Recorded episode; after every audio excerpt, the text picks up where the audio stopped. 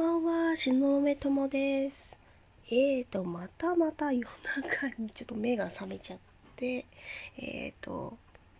小さい声でえー喋、ってます。えー、というわけで、えー今日のテーマは何しよう。あの、エヴァンゲリオン、えっ、と、新エヴァンゲリオンを見た夜に撮ってるんで、えっ、と、新エヴァンゲリオンを見て、あの、すごいね、大人になることってどういうことなんだろうっていうのをすごいね、思ったんで、それについて、ちょっと喋りたいと思います。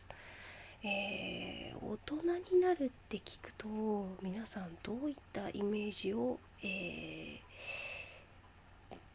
思い浮かべるでしょうか？さてあなたの中の大人の定義とは何でしょうか？と、えー、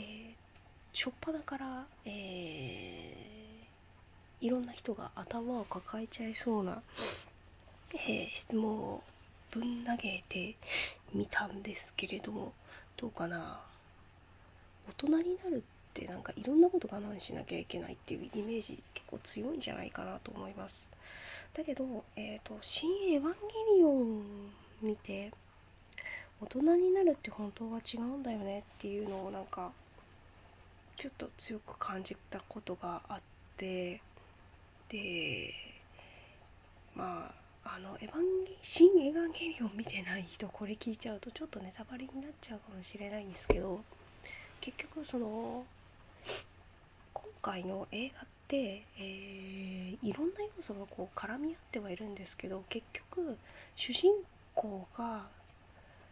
もう再起不能になった主人公がまた周りの力を借りつつも自分の中で自分の苦しいこととか辛いこととかを受け入れて受け入れた上でで、えーその他の大人から意思を継ぐっていうシーンもあったりとかして結構それも責任重大だったりするんですけどでも自分はやるんだって覚悟を決めてその上で進んでいくみたいななんかそういう描写があったりとかしてでとシンジ君が主人公の名前がシンジ君なんですけどシンジ君のお父さんが、えーその他あとシンジ君自体が他の大人から、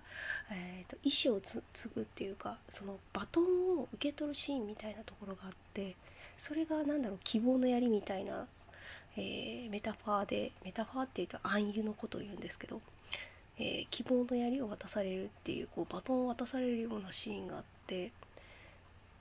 そこに、えー、シンジ君のお父さん玄道さんもいたんですね。でそのそのバトンを受け取るっていうシーンを見てお父さん玄玄道さんはシンジ大人になったなっていう風に言うんですよ。なんだろう？ねえちょっと待って。はい続きです。ちょっと止めたくと止めなきゃいけない事情があってちょっと止めたんですけど復帰します。えーとだからうんと大人になるってどういうことだろうっていうのをこうまざまざと見せられたような映画だったなってちょっと思ったんですけどね。うんでまあえーとエヴァの話しちゃったんでえーまあ映画見た後もう熱が冷めなくていろいろネットの考察とかもやっとねやっともうあ見てきたんで、えー新エヴァの、えー考察とかもいろいろ読んだりとかしたんですけど、まあ、今回はね大人になるってどういうことなんだろうっていうのを焦点に当てましょうか。でだから結構大人になるってどういうことなんだろうっていうその明確な答え言える人って大人でもなかなか少ないんじゃないかなって私思うんですね。うん。我慢することなんじゃないか。諦める諦めて、えー生きていくことなんじゃないかとか結構明示してる人結構多いと思うんですけど果たしてそれが本当なのか？でも生きていくってやっぱり辛いことも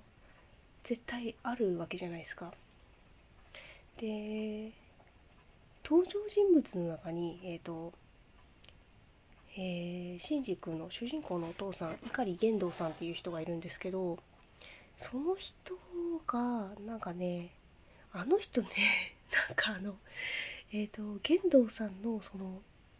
えー、こうモノローグみたいなシーンがあってあの人そのモノローグ見た時にあれこの人もしかして一種の発達障害的な人かな？みたいな風に思ったんですけどなんでかっていうと彼はあの人とコミュニケーションするのをすごく苦手と感じている人ででそれよりも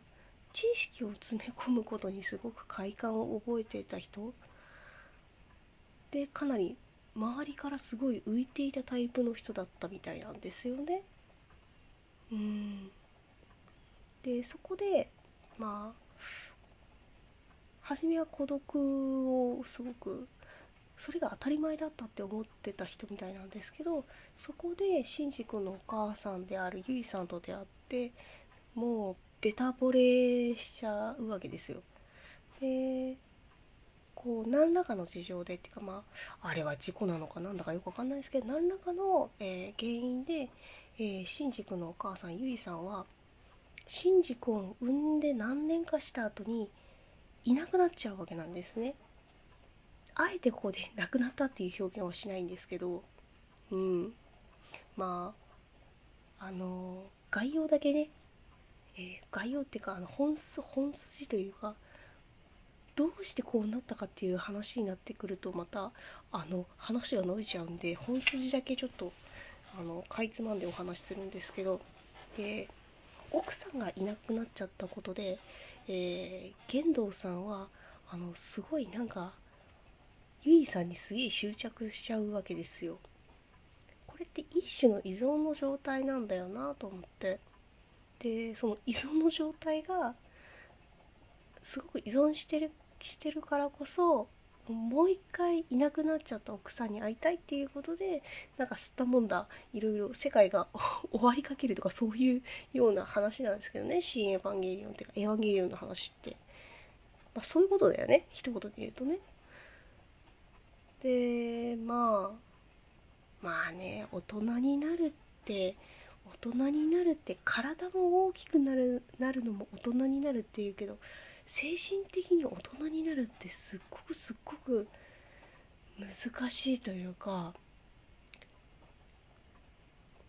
そのなんだろうバランスよく精神的に大人になれた人ってこの世の中にどれだけいるんだろうってすげえ思いますよね。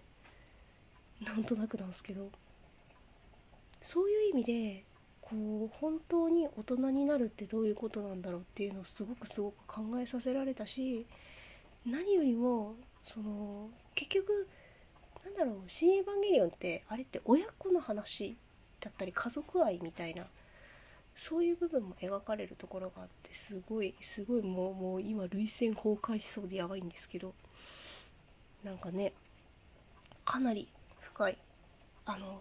いろいろこうどういう風に解釈するかでも見方がちょっと変わってくる作品だなと思いました。その意味でね大人になるってどういうことだろうっていうと私もなんかうまくこう言えないんですけどただ一つ言えるのはあの前の放送で本当の勇気は弱さを認めることっていう本をご紹介したかと思うんですけどその本の中にもやっぱりこう生きていく上上ではやっぱり痛みとか悲しみとか怒りとかそういう不快感っていうのは絶対避けられないしそれを受け入れられないと成長はできないよみたいなことが書かれていたんですよ。その本でね。まあこれは私の解釈なんでそのままそっくりそういうふうには書いてあるわけではないんですけど。まあいわゆる成長痛ってやつな。それが受け入れられないとやっぱり人って成長できないし本当の意味でバランスのいい、えー、精神を持った大人にはなれないんじゃないかなと思います。それ考えるとこの世の中でそのバランスよく大人になれてる人ってあんまいねえんじゃねえかなっていうふうには私は思います。すごいなんかね皮肉めいたこと言っちゃうんですけどね。うーん。なんかねちょっと深いそう私ねいつもね深いこと考えちゃうんだよ。なんかねなんかねいろいろこうねうん。なんかね今日はそんなことを深く深く考えた一日でした。言うて言うて牛蜜時なんだけどね。翌日や。そんな感じで、えー、今日の放送はこれくらいにしたいと思います。この放送を聞いていいなと思ったら、えー、ヒマラヤアプリの上だったらいいねボタンを押すことができますので、ぜひよろしくお願いします。またね、えー、なんか、あの、こう、放送とか、このラジオを聞いてね、思うことがあって、で、時間があればいいとき、あの、時間があればいい、いい、いい、ん あれ？なんかうまく言えなくなってきちゃった。瞑想し始めちゃった。えっ、と、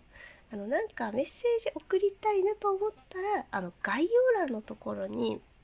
この番組の概要欄のところに、え Twitter か Instagram の、あの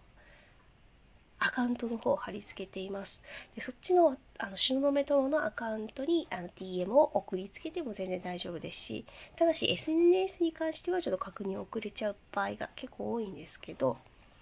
もしくはヒマラヤアプリの方からコメントを残せる機能があるので、そちらも活用していただいても大丈夫です。あね、そんな感じで、えー、今日は終わりにしたいと思います。はい、今日もご視聴くださりありがとうございます。はい、牛蜜時だよ。うーん、寝れるならもうちょっと寝ようかな。仕事してから寝ようかな。多分仕事してから寝ます。はい。はい、じゃあ終わりにします。またね。バイバーイ。